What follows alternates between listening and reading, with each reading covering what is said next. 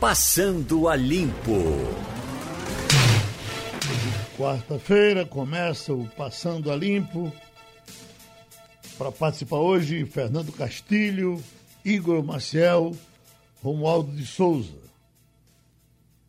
Estamos tristes com a morte de Severino Cavalcante, 90 anos, ex-presidente da Câmara, muita polêmica com a entrada e com a saída da presidência da Câmara Federal.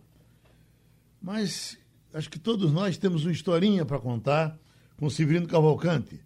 Fernando Castilho, qual a sua memória do ex-presidente da Câmara, Severino Cavalcante? É uma memória, bom dia Geraldo, Igor, Romualdo, ouvinte, uma memória de infância. Eu sou filho de alfaiate. Isito, o Severino Cavalcante era cliente de meu pai. Ainda não era político, sonhava ser político e ele tinha uma empresa de mildezas. E sempre andava, e é uma microempresa e que ele achava a maior companhia do mundo pelo, pelo dinamismo que ele falava ali, a, a, a, a firma ficava na rua direita. Depois ele entrou na política, eu fui cuidar do jornalismo, só tive contato com ele na, na no jornalismo, né, como repórter. Mas essa é uma imagem que eu tinha dele, eu era menino, ele chegava lá na loja do meu pai e trajado de paletó e gravata, parecia um empresário, um mega empresário. Ele sempre tinha muito orgulho da função dele. Depois que ele entrou na política, eu não tive contato. Então, essa é imagem que eu tenho dele. E aquela imagem ruim né, da, da Câmara, né, quando ele foi eleito e a gente, uma circunstância, né, não estava programada, aquilo ali foi uma articulação do Baixo Clero. E aí, meu amigo, como tudo que acontece tinha deixado rastros, e aí ficou pouco tempo. Eu acho que até por uma questão de idade conheceu só o Silvio Cavalcante da história, ou não, Igor? Então vamos para Romualdo.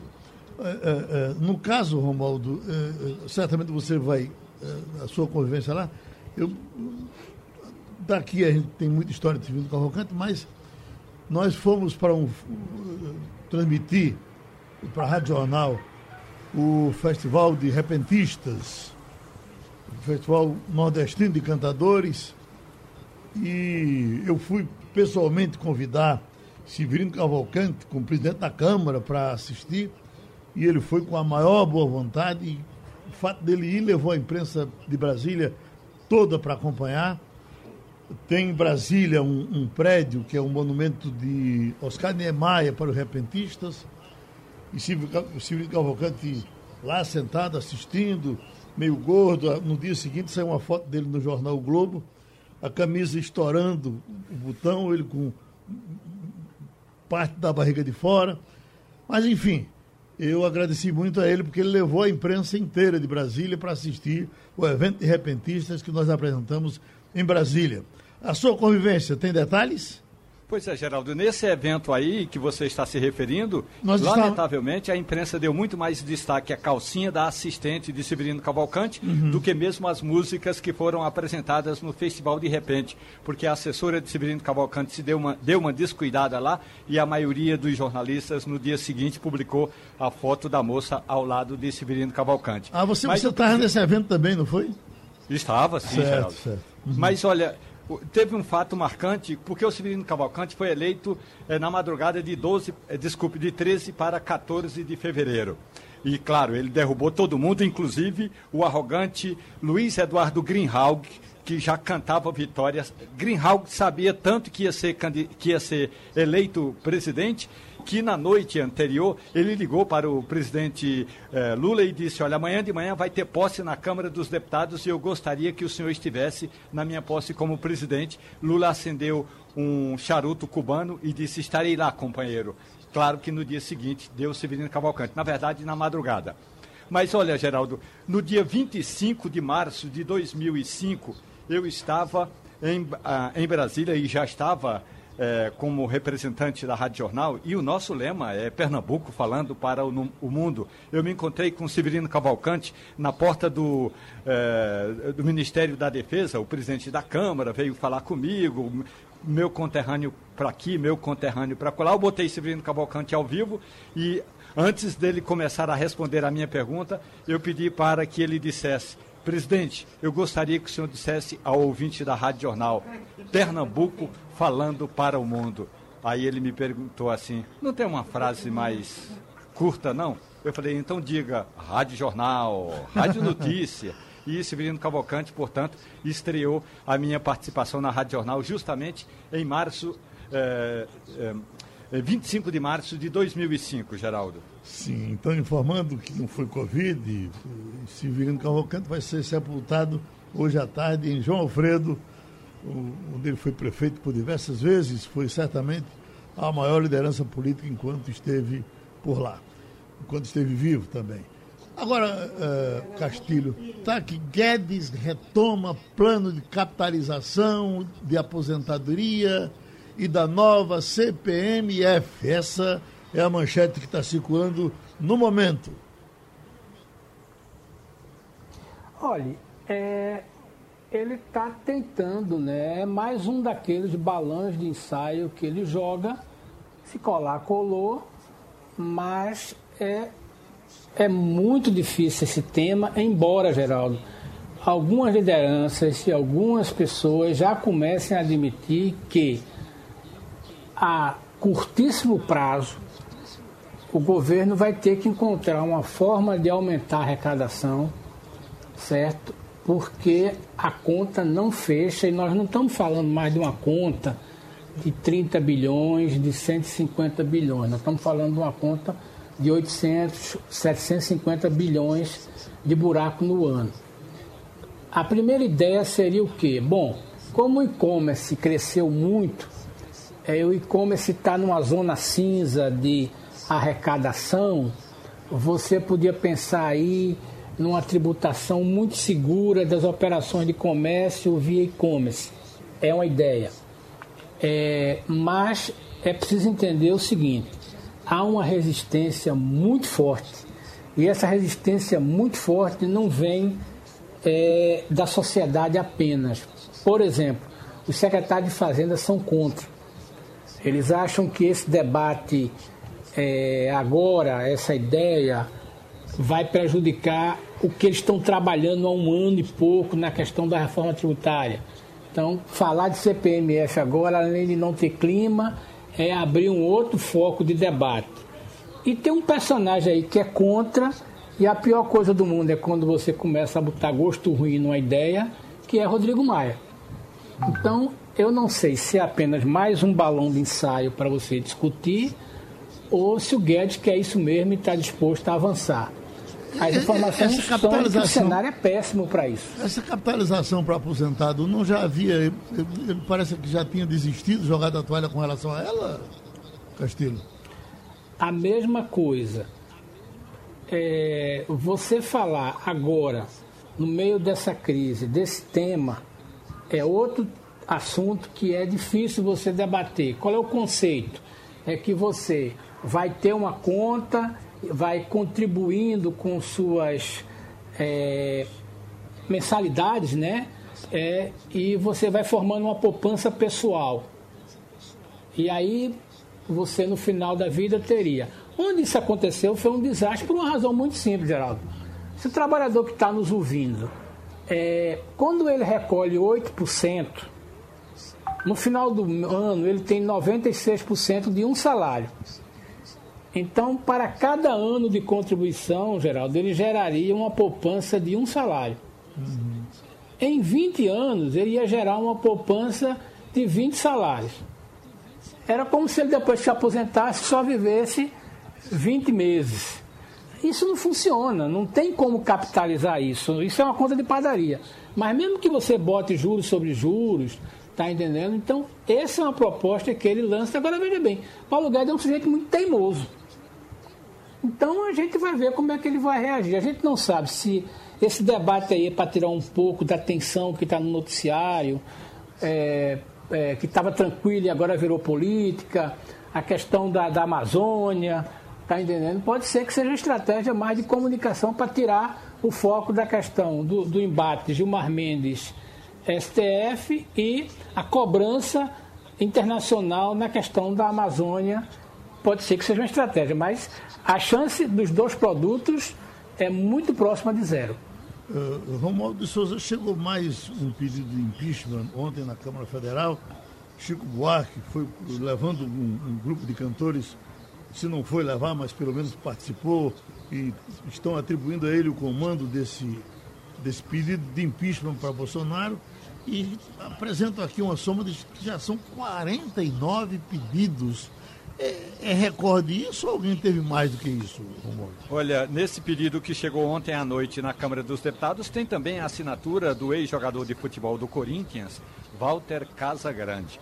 Ô, Geraldo, é, lembre-se que no, é assim, é, no, no, governo da presidente Dilma Rousseff, ela chegou a atingir a marca de 19. Uhum. De uma semana para outra, pulou para 35. Então, foram 35 pedidos é, a favor é, do impeachment de Dilma Rousseff. Claro que agora, no caso de é, Jair Bolsonaro, é um recorde, até porque o homem nem completou ainda dois anos de mandato. Agora, esse de Chico Buarque de Holanda, Walter Casagrande e todos os outros terão o mesmo destino, a lata do lixo. E aí eu não estou analisando se vale ou não vale. Acho até que, do ponto de vista das razões objetivas, mereceria pelo menos a análise pela Câmara dos Deputados. Agora, do ponto de vista político, Jair Bolsonaro ainda tem mais de 171 votos, que é o mínimo necessário para barrar um impeachment. E, e é uma decisão solitária do presidente da Câmara, ele não. Later, unilateral do presidente não da Câmara. Não pergunta a ninguém, é, é, ele que faz. O, que... Ele faz ou não faz? Exato, Geraldo. Agora, lembre-se que tem até um pedido que está no Supremo Tribunal Federal para que o presidente da Câmara dos Deputados dê uma resposta a boa parte desses pedidos, um deles capitaneado pela rede Sustentabilidade. Mas aí, se ele disser, porque quando ele disser não, pode haver uma apelação, ou seja, a apelação vai a, ao primeiro conselho, que é a mesa diretora da Câmara dos Deputados, que são 11 parlamentares. Então, se, quando Rodrigo Maia disser sim ou não, a primeira apelação é na própria eh, mesa diretora, entre os diretores da Câmara dos Deputados. Mas ele precisa dizer um sim ou não, ou seja, ele precisa mexer a primeira pedra desse tabuleiro, Geraldo. Nós estamos com o cientista político Adriano Oliveira. Doutor Adriano, essa crise agora criada com Gilmar Mendes, até onde ela vai? O vice-presidente Mourão dizia que se ele tivesse caráter, poderia chegar e pedir uma desculpa rápida e tudo estava resolvido. Ele não pediu a desculpa, ele reafirmou a, a, a crítica que fez, uh, tentou desfazer um pouco a agressividade, mas no fim a crítica está mantida. Chama de genocídio e é contra a, a, a ligação do Exército com o governo da forma que está sendo no Ministério da Saúde. Isso termina aí ou isso vai moer muito daqui para frente? Bom dia, Geraldo, Vince, bom dia a todos. Geraldo, é um momento perigoso. Isso não significa que vai ocorrer algo mais, mas é um momento perigoso, até porque se nós olharmos para o passado, o AI-5 surgiu dessa forma. Até porque também já foram usados por duas vezes no governo Bolsonaro, infelizmente, a Lei de Segurança Nacional. Inicialmente foi usada contra Noblar e recentemente contra o artigo de El Schwartz, o colunista da Folha de São Paulo. Além disso, o presidente Bolsonaro, ao meu ver, ele mudou de comportamento e essa mudança foi muito positiva para o país. Observe que ele levou sustos, sustos a partir da investigação do Supremo Tribunal Federal em relação ao fake news, ele levou um susto com a prisão do Fabrício Queiroz e também levou um susto quando o Congresso tentou pressioná-la a dizer, olha, você precisa conversar, você precisa negociar para governar. E o presidente, sabiamente, recuou. Deixou de participar de manifestações, deixou de confrontar as instituições e veja que nós estamos diante de 20 dias de muita tranquilidade, de muita paz. O ministro Paulo Guedes está para anunciar algumas medidas econômicas, nós estamos com a expectativa também que ocorra, mesmo lentamente, um processo de recuperação do emprego a partir do próximo ano. Enfim, o presidente estava virando a sua agenda. Só que aí vem Gilmar Mendes e dá essa declaração, que não é uma declaração exagerada, o exagero foi quando ele falou em genocídio, mas o que Gilmar Mendes disse, Geraldo, foi algo que precisa ser dito aos militares, né? Se os militares, dependendo do governo Bolsonaro, eles, são, eles representam instituição, uma instituição que é permanente do Estado, ele não pode se envolver com política, ele precisa ter impessoalidade e parcialidade, mas os militares fizeram a opção de participar ativamente e defender ativamente o governo Bolsonaro. Então, o sucesso do governo Bolsonaro será o sucesso dos militares. O insucesso do governo Bolsonaro também será o insucesso do, dos militares. E veja que o presidente Bolsonaro ele peca muito na condução do Ministério da Saúde, na condução do Ministério da Educação. E quando nós observamos, diante dessa grande epidemia, dessa grave pandemia, nós temos um Ministério da Saúde sem ministro apesar de lá estar um militar. Mas você não conhece nenhuma marca decisiva, nenhuma ação que venha a de exemplo para governadores e prefeitos por parte do Ministério da Saúde. Então, a declaração do ministro Gilmar Mendes foi uma declaração acertada, apesar de exagerada pelo termo genocídio, mas já era esperada. O fracasso do governo cairá nos militares, o sucesso também. Então, o ideal agora seria que os militares deixassem para lá. Aí você vai perguntar, e por que não Gilmar Mendes deixar para lá? Porque se Gilmar Mendes pedir desculpa e deixar para lá, Geraldo, isso vai ser entendido, ao meu ver, como uma subjugação, um, um, um recuo do Supremo Tribunal Federal, e quando esse recuo do Supremo é um recuo para, que, para quem? Para os militares. Portanto, isso gera um enfraquecimento da instituição Supremo e isso gera também um enfraquecimento da própria democracia, porque o recuo foi para os militares. Então, ao meu ver, os militares, como instituição, fazendo parte de uma instituição responsável, como são as Forças Armadas, deveria deixar isso para lá, até porque o presidente da República já sinalizou, já sinalizou que não quer mais conflito com instituições, está relegando a agenda ideológica e agora quer ter uma agenda econômica para a recuperação do emprego e a recuperação da economia do país. Portanto, o melhor nesse instante não, é, é que os militares não radicalizem, que tenham uma concessão. Aí, novamente, e por que não o STF? Aí não, eu não porque se recuar, estará recuando para os militares. E isso é muito perigoso para a nossa democracia. Igor Marcel? Adriana, muito bom dia. Tem um outro aspecto aí que, só para lembrar, Gilmar Mendes, de, porque Bolsonaro também não quer briga com o STF, não quer briga com Gilmar Mendes. Gilmar Mendes é o relator de um dos, dos casos, um dos problemas de Flávio Bolsonaro lá no STF. Então, a última coisa que Bolsonaro quer nesse momento é brigar com o sujeito que vai decidir a vida do filho dele. Agora, também tem o seguinte, é, a gente tem, é, a, a, gente acompanhou ontem esse processo lá na PGR, essa denúncia que foi feita à PGR. Você acredita que a PGR vai levar isso para frente? Você acredita que a, a, a Procuradoria-Geral da República vai realmente é, abrir investigação contra o ministro do STF? Bem, bom dia, Igor. Igor, sua observação, a primeira, ela foi muito oportuna e serve também para os militares, a sua observação. Por quê? Veja que o presidente Bolsonaro, respeitosamente, não defendeu o ministro da Saúde e nem criticou o ministro do STF, Gilmar Mendes. E por que não fez isso? Para proteger o filho. Eu apenas estou mostrando como as instituições no Brasil funcionam. A ciência política se preocupa muito se as instituições estão funcionando ou se não estão funcionando. A imprensa também se preocupa muito com a democracia. Nós temos que explicar como a democracia e como as instituições funcionam. O presidente Bolsonaro está em silêncio nesse conflito entre Mourão e Gilmar Mendes em virtude do filho. Então ele abandona os militares para proteger os filhos. Os filhos. Absolutamente normal, tudo bem. Mas isso mostra, isso mostra claramente que o presidente Jair Bolsonaro, ele não tem noção de república, ele não tem noção de respeito às instituições. Os militares ainda não perceberam isso. O que eu quero dizer com isso? Que a qualquer momento o presidente Bolsonaro pode abandonar os militares. E por que não abandona? Porque sabe que hoje o governo tem dois sustentáculos.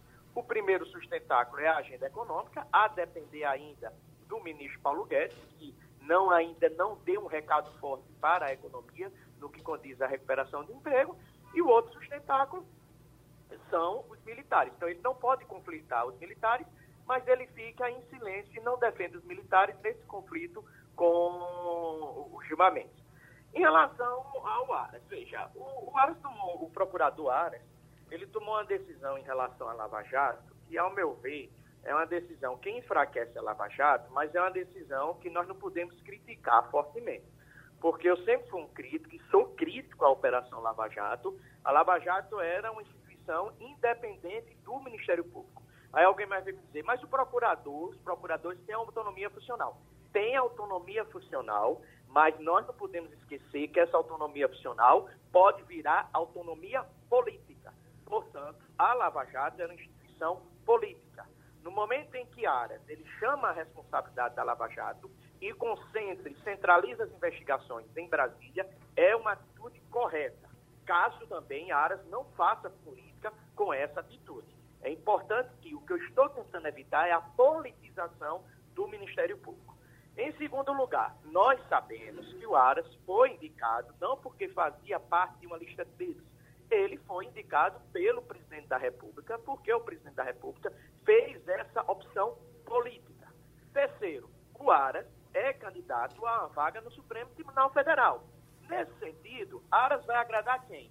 Jair Bolsonaro, o presidente Jair Bolsonaro, em troca de uma vaga no Supremo Tribunal Federal, ou não irá conduzir um conflito com Gilmar Mendes, sabendo que Gilmar Mendes é respeitado no mundo jurídico e no Supremo Tribunal Federal, porque esse conflito pode gerar uma indisponibilidade e ele não ser o escolhido para estar no Supremo Tribunal Federal. Sabendo ainda que, entre Aras e Gilmar Mendes, Senado Federal, que irá aprovar a vaga, a ida de Aras para o Supremo Tribunal Federal, é, opta por Gilmar Mendes, porque Gilmar Mendes também é muito respeitado na classe política. Então, nesse instante, eu vejo que Aras vai deixar o tempo passar para tomar uma decisão e acredito que ele vai fazer igual o presidente Bolsonaro. Vai verificar e vai torcer para que o tempo silencie tanto Gilmar como os militares. Romualdo de Souza. O bom, professor, é que Gilmar Mendes, feito o cantor e compositor baiano Raul Santos Seixas, é a metamorfose ambulante dos analistas políticos e dos políticos brasileiros. Ele foi inimigo dos petistas durante o governo de Dilma Rousseff, hoje é o queridinho da esquerda e foi, digamos, intensamente chacoalhado no início do governo do presidente Jair Bolsonaro e agora diz coisas que boa parte da sociedade brasileira não tem coragem de dizer. O presidente Jair Bolsonaro está com medo de falar sobre o tema eh, da, do Ministério da Saúde, porque dois meses atrás, hoje faz exatamente dois meses que o Ministério da Saúde está sem ministro. Dois meses atrás, o Brasil tinha pouco mais de 2 mil óbitos. Hoje ultrapassa 70 mil óbitos. Portanto, genocídio ou não genocídio, mais cedo ou mais tarde, vai cair no lombo do Exército por ter um general da ativa no comando, no comando do Ministério da Saúde. Isso, você está correto, Romualdo, está correto no que condiz a questão da responsabilidade do Exército, né? Que aí vem, vem também uma temática que foi meu último artigo no Jornal do Comércio neste domingo. É, existia uma previsão muito forte de que é, as mortes e também a falência da economia brasileira viesse a cair no colo do presidente. Eu tenho feito pesquisa sistematicamente e não estou encontrando isso, ok? Então, essa nossa expectativa de que, to, to, de modo to, total, o presidente ia ser responsabilizado por 50%, 60% pelo declínio da economia e pelas mortes do Covid-19, não está ocorrendo isso. Em alguns municípios, o presidente é mais fortemente responsabilizado. Em outros municípios, o presidente é menos responsabilizado. Além disso, o auxílio emergencial está tendo um forte impacto, um forte impacto nos eleitores até dois salários mínimos, permitindo que essa classe, esses eleitores, sustente a popularidade do presidente Bolsonaro e faça sustentar a impopularidade, ou seja, não faça que a impopularidade venha a subir. Então, é importante nós aguardarmos mais um pouco de como será a reação da opinião pública em relação ao presidente da República. Agora, claro, existem eleitores que dizem que ele é irresponsável, existem eleitores que chamam ele, de que classificam ele como uma pessoa que não teve uma atitude correta no enfrentamento ao coronavírus, mas também há pessoas que, de modo algum, o associa ao número de mortes e a falir essa crise econômica que o país vive. Em relação a Gilmar Mendes, eu tenho uma consideração a fazer. Você está correto ao dizer que ele já foi o queridinho da direita, ele já foi o, o, o queridinho da esquerda. Mas eu vejo que o ministro Gilmar, todas as suas posições, elas são justificáveis tecnicamente. Todas, todas as suas declarações, independente se sejam declarações contrárias ao PT, independente se sejam declarações contrárias a Jair Bolsonaro, independente se sejam declarações contrárias a qualquer ator político, qualquer caso. Ele tem uma justificativa técnica para é, é, dar substância ao seu argumento e com você, o interlocutor. O que não pode, é, Romualdo, é nós julgarmos o comportamento do ministro do Supremo a partir da cor partidária, a partir dos seus interesses partidários. Isso é que de fato não pode. E aí vem a questão, vem a questão. Nós vamos ter uma vaga aberta no final do ano para um novo ministro do STF e a disputa já começou, né? A disputa começou no STJ, a disputa está no Ministério Público e a disputa está no governo, ok? Então, nessa disputa, o que, é que a imprensa está corretamente passando para a opinião pública? Que cada um quer atender os interesses do presidente Bolsonaro. Então, você politiza a escolha.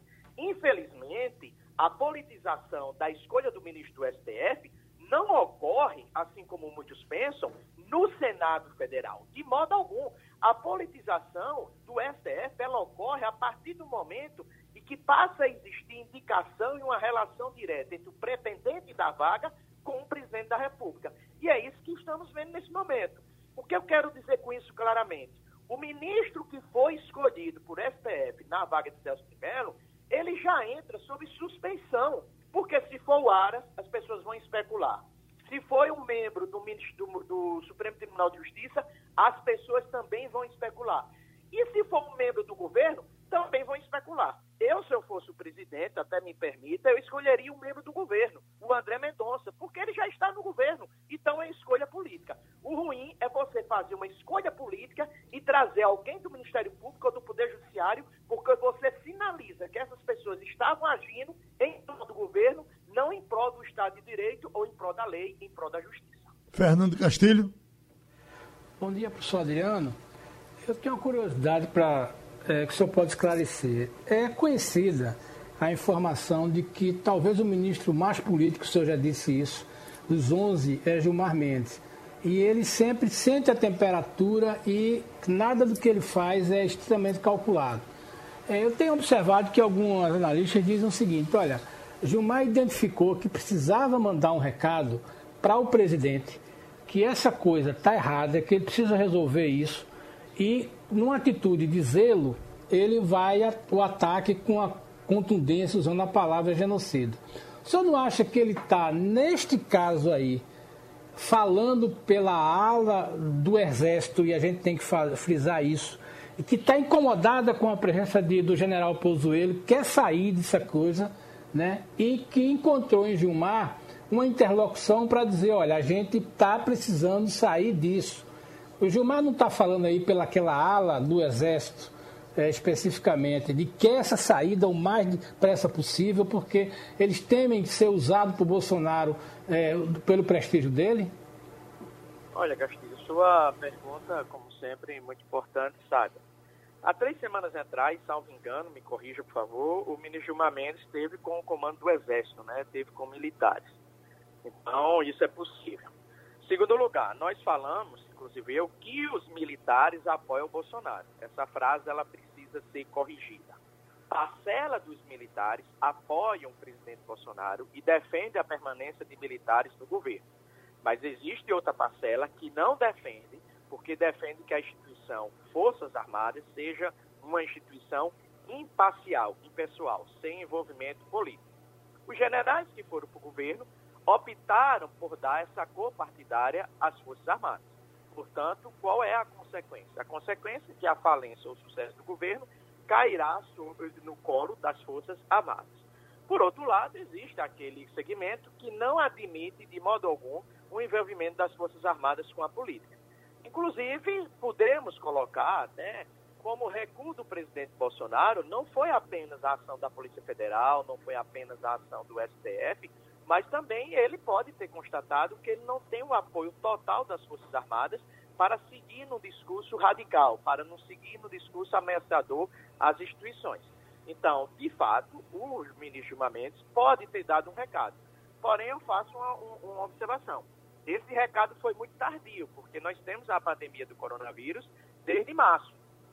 Saiu um ministro, saiu outro ministro, o ministro interino assumiu, salvo engano, ele já está há dois meses à frente da pasta.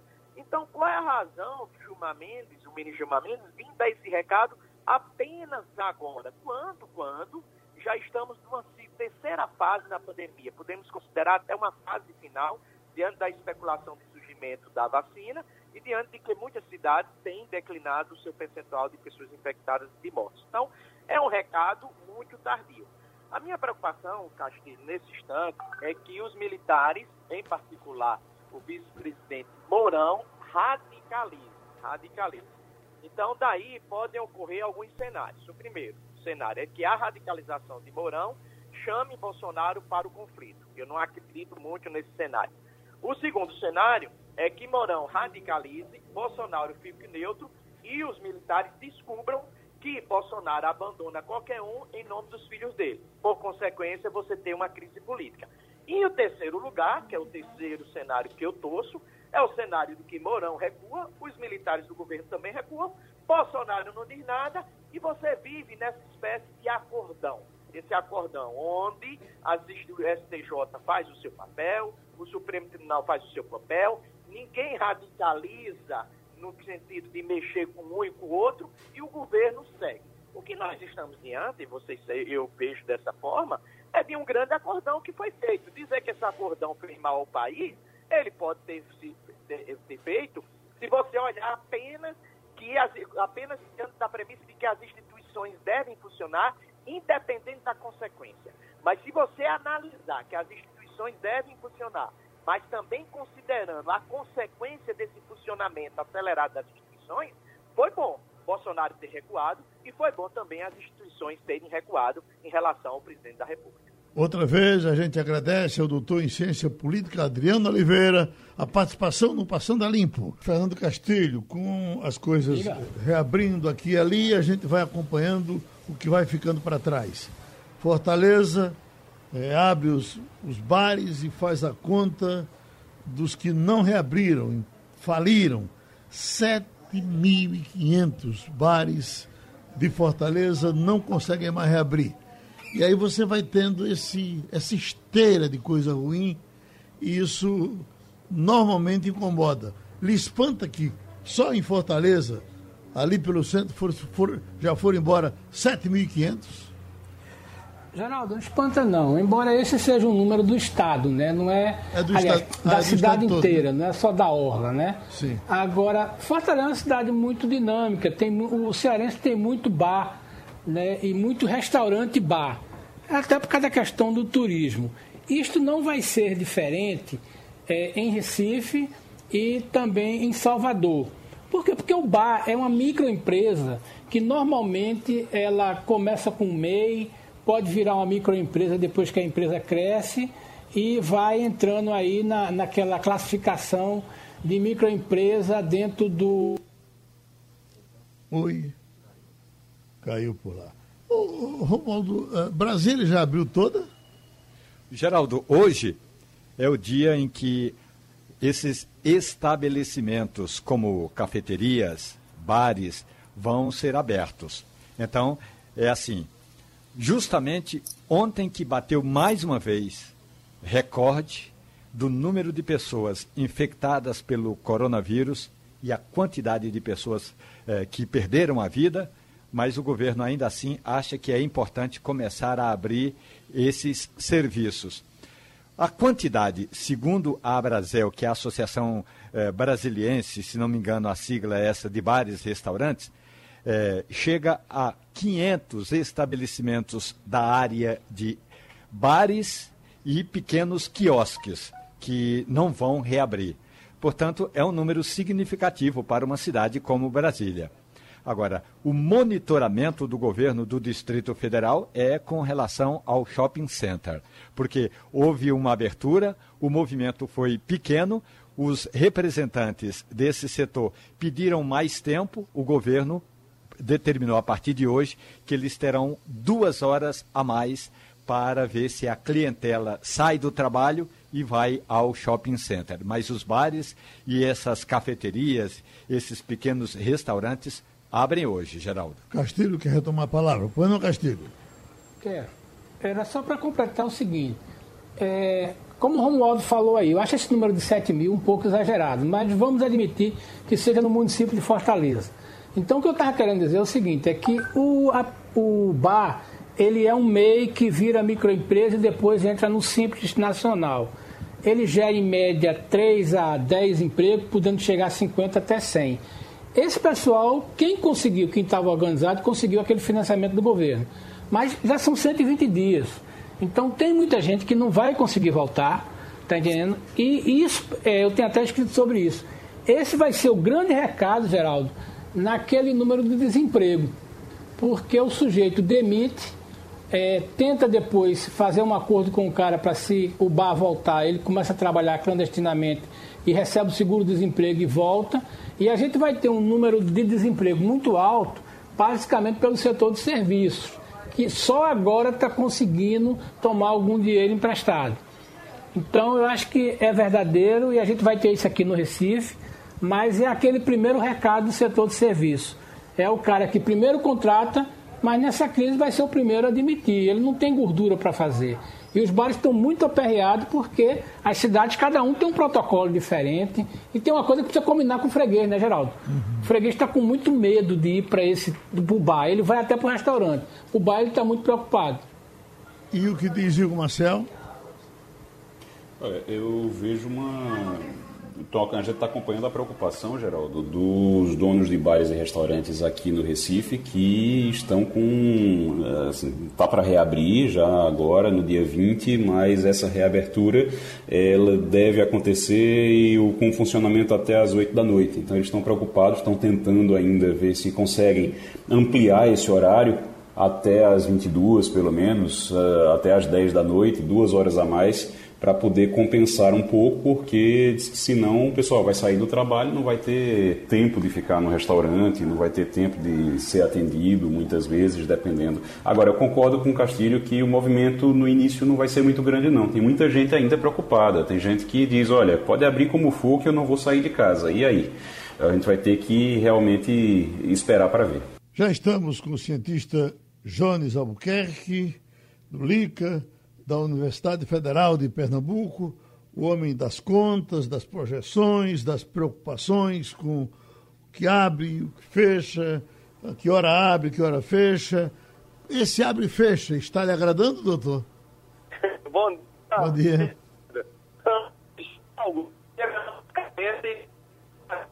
Nenhum dos indicadores. Sim. E o que a gente observa é que, uma vez que ocorra, a, a taxa de infecção começa a aumentar na, na, na, região. De, deixa, deixa eu pedir o, a, sua contribuição. Vamos fazer, refazer a ligação, que está com um cortezinho que não tem dado nas, nas, nas nossas conversas. A gente retoma já já. Eu estou vendo aqui, conta-gotas inédito para deficientes visuais é criado na Paraíba. A Universidade da Paraíba, Castilho, é uma universidade muito criativa. Foi, não foi, ela parece com coisas interessantes e sacudindo o país. Aqui, ó, os pesquisadores da Universidade Federal da Paraíba criaram um conta-gotas inédito batizado de ping com aviso sonoro.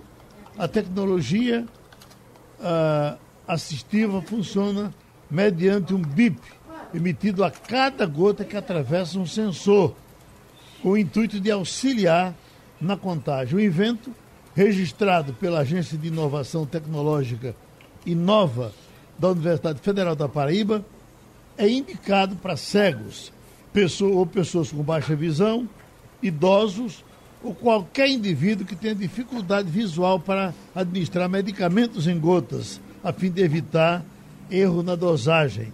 O conta-gotas é resultado do trabalho de conclusão do curso de estudante de engenharia de produção mecânica João Vitor Nogueira e da estudante de engenharia elétrica Rosiane Agato da Silva. Com o tamanho de 8 centímetros, o protótipo do Ping é feito de plástico ABS com resina termoplástica derivada do petróleo. O dispositivo foi confeccionado por meio de uma impressora 3D para manter o baixo custo. O produto é inclusivo também no preço. Hoje, o item mais caro para a sua produção é a bateria, uma pilha de controle ou de controle remoto do portão elétrico que custa em torno de R$ reais. Portanto, o aparelho deve chegar ao mercado com preço bem acessível, afirma João Vitor Nogueira, que falou pela universidade. Pronto. Pois é. O, oi, Castilho, diga. Não, era só para comentar o seguinte: Geraldo, o mundo é muito bom para quem tem dois braços, duas pernas e o, os olhos, os ouvidos e o nariz funcionando muito bem. Né? Para uma pessoa que tem dificuldade visual, o simples gesto de colocar um colírio se torna-se um desafio. Uhum. Eu já contei aqui a história de um amigo que sofreu um acidente e ficou paralisado. E aí ele disse: Castilho, eu nunca pensei que o nariz coçasse tanto.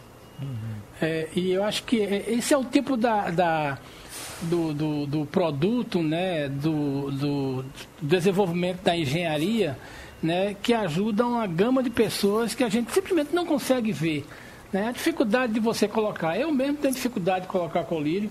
Né? E é aquele gesto. Como é que você coloca colírio certo? O médico faz isso muito bem. Ele joga um pingo e acerta. Uhum. Eu consigo colocar três, quatro. É, é, difícil colocar até um colírio para lubrificar os olhos. Uhum. Bom, voltando então, uh, o doutor Jones Albuquerque, ele estava uh, desenvolvendo o raciocínio com reação às, às aberturas. Pois não, doutor Jones? Isso, Geraldo. As aberturas aumentam muito os, as taxas de infecção nas cidades onde realizam as aberturas. Isso pode gerar a nossa agravamento da utilização de UTIs, que tanto os secretários aumentaram na cidade. Então me parece que o senhor está preocupado, não é isso? Bastante, Geraldo, bastante. E pelos gráficos, parece que a gente voltou aos últimos dias de abril. Então a gente está a 15 dias do, do que a gente fez na quarentena rígida, entende? Uhum. Igor Marcel? O doutor, doutor Jones, muito bom dia. Bom dia. É, a gente a gente tem é, acompanhado que, apesar dessa reabertura, a gente já está nessa reabertura é, gradativa, aos poucos, é, já há algum tempo, e você está dizendo que os gráficos eles estão voltando para o, o cenário de abril. Mas aqui no Recife, por exemplo, a gente ainda tem uma, uma queda. Então a gente tem queda já há cinco semanas, há mais de um mês a gente já tem, a gente tem essa queda. A queda vai acontecendo semana após semana aqui no Recife, que é a cidade, Recife e região metropolitana, são as, são as cidades que estão abrindo mais nesse momento. É, esses números, eles não estão. Quando a gente mistura os números do interior com região metropolitana, a gente tem essa impressão desse gráfico que continua subindo. Será que realmente é, é tão preocupante assim? Ou ah, seria o caso de ter que fechar novamente alguma coisa? É, perfeita observação, Igor. Observe que se a gente varia a média móvel com qual a gente olha os dados, a gente pode ter impressões distintas dos mesmos números. O que a gente avalia como taxa de risco é em relação à infecção. O óbito, concordo com você, a nossa taxa diária de necessidade de UTIs e de óbito, a taxa, que é a, a aceleração, não a velocidade, ela realmente caiu, você está correto, mas não a velocidade. É como se a gente estivesse num carro a 100 km por hora e simplesmente a gente tirou o pé do acelerador, mas a gente continua a 100 km por hora. Então, quando a gente varia as taxas, isso sim dá essa impressão de queda. Eu tomara, tomara que eu esteja completamente errado nos números e nas acelerações, e porque a gente usa as mesmas regras e as mesmas metodologias que a gente usou para abrir a Europa. Eu trabalho com o pessoal da comunidade europeia. Então o que eu faço simplesmente não é nada de, outra, de outro mundo ou complicado, não. Eu pego os mesmos parâmetros que a gente usa de taxa de infecção, quantidade de população, índice de capacidade de UTI per capita, etc. E olho isso. Esse é que é o fator que me deixa preocupado aqui. Aldo de Souza. Professor Jones Albuquerque, por gentileza, bom dia para o senhor. Bom Vamos dia. falar no chamado, professor, efeito sanfona. Eita. Se abre hoje e fecha logo mais, por uma ou outra razão, digamos aí uma, duas semanas, em função justamente aí da adesão das pessoas ao confinamento ou ao distanciamento, professor, certamente a gente vai ter menos pessoas, digamos, se cuidando ou participando dessa chamada para ficar mais quieto. O senhor considera educativo, essa é a palavra, educativo, esse, essa liberação assim tão descontrolada? Perfeito a sua colocação. Na epidemiologia, a gente tem o conceito de eh, consciência situacional. Quando há uma pandemia, a consciência dos indivíduos tem que estar presa naquela situação. E com essa reabertura, a, é, a educação, como você colocou muito bem, desfaz a consciência é, situacional dos indivíduos. Então eles relaxam. A população relaxa por natureza humana. A gente não consegue ficar fazendo a mesma coisa toda hora. Então a gente relaxa. Por isso que é muito importante a consciência situacional. Se a gente observar, o nosso secretário André Longo, ele hora nenhuma ele foi na TV dizer que a pandemia acabou. Ele é a nossa autoridade sanitária. Até lá, as nossas políticas e práticas devem seguir de uma pandemia. E observe que a gente é um dos pa- poucos países do mundo que passou dos 100 dias e continua com índices de infecção altíssimos. E Pernambuco é um deles. Doutor Janice, e aquela esperança que a gente precisa ter para levar uma vida perto do normal? Eh, vam- vamos, dá- dava para dizer, olha, vai ser daqui a um mês, vai ser em. Já, veja que já estão aí falando em acabar com o carnaval do ano que vem, né? Exatamente, Geraldo. Cada vez que a gente observe que essa curva, ela é uma curva de infecção que ela vem muito rápida e demora muito para ir embora. Isso foi assim dos países que agiram. A gente que agiu bem no começo da pandemia, Pernambuco inclusive, mas agora com a reabertura a gente relaxou demais. Então a perspectiva, para você ter uma ideia, é que em 2021 a gente passe todinho usando máscara. Ah. Então tá certo. A gente novamente agradece ao cientista Jones Albuquerque a participação no Passando a Limpo. Romualdo, o ministro da Educação, está dizendo que toma posse amanhã. É isso mesmo? Geraldo, toma posse amanhã e sem a presença do presidente Jair Bolsonaro. O presidente da República, que ainda está se convalescendo com a infecção do coronavírus, vai estar em casa, no Palácio da Alvorada, e vai fazer uma transmissão via internet, eh, eh, desculpe, via televisão, a TV do Estado vai estar lá filmando o presidente, que vai fazer o discurso de dan- dando boas-vindas ao ministro da Educação. Agora, Geraldo, um detalhe importante: o novo ministro da Educação não conseguiu sensibilizar o presidente da Câmara dos Deputados. Eu tinha contado aqui na Rádio Jornal que ele telefonou para o presidente da Câmara, Rodrigo Maia, tentando eh, atrasar a votação daquele, daquela importante medida que modifica a Constituição Federal e que, e que trata do Fundeb. Pois bem, o presidente da Câmara dos Deputados disse que está correndo contra o tempo que o governo federal não tomou as medidas necessárias, levou muito tempo eh, para nomear um outro ministro da Educação e essa votação deve mesmo acontecer essa semana. Por que o novo ministro queria dar uma olhada no projeto do Fundeb? Porque ele queria apresentar algumas propostas, algumas alterações. E é sempre bom lembrar, não é, Geraldo? A medida que anda na Câmara dos Deputados, a PEC, a proposta que altera a Constituição Federal e que trata do Fundeb também anda no Senado Federal. Então, mais cedo ou mais tarde, essas duas propostas vão se juntar e logo mais o presidente do Congresso vai ter de promulgar, vai ter de assinar aquela lei que vai entrar na Constituição Federal e aí nós teremos definitivamente um programa importante como vai ser o Fundeb. Mas o ministro não sensibilizou o presidente da Câmara, Rodrigo Maia. Geraldo. Eu li aqui, Romualdo, Senado. O Senado aprovou o projeto de lei complementar, PLP, que beneficia micro e pequenas empresas. O projeto facilita a renegociação de dívidas dessas empresas com a União nos termos da lei do contribuinte legal, etc, etc, etc. Os, as pequenas empresas, Romualdo, estão parando de reclamar quando vêm essas informações, elas vêm em geral Câmara, Senado, mas aí elas têm que passar pelo Executivo. Eh, eh, esse filtro, eh, será que já, já está agradando as empresas ou elas estão reclamando do mesmo jeito? Geraldo, eu falei ontem com Carlos Melles, que é o presidente do Sebrae, e ele me disse que, apesar dessa importante, palavras dele, votação na Câmara dos Deputados, tem uma outra questão que aí o Castilho entende muito mais do que eu, que é a tal da liberação de recursos eh, ou de financiamento para pequena e microempresa. Esse setor não consegue pegar dinheiro emprestado de jeito nenhum, Geraldo. E é sempre bom lembrar: o dinheiro não é do banco, o dinheiro é do Estado, portanto é meu e seu e que foi colocado na mão do banco para repassar, para financiar a situação eh, eh de, de sufoco, porque passa esse setor.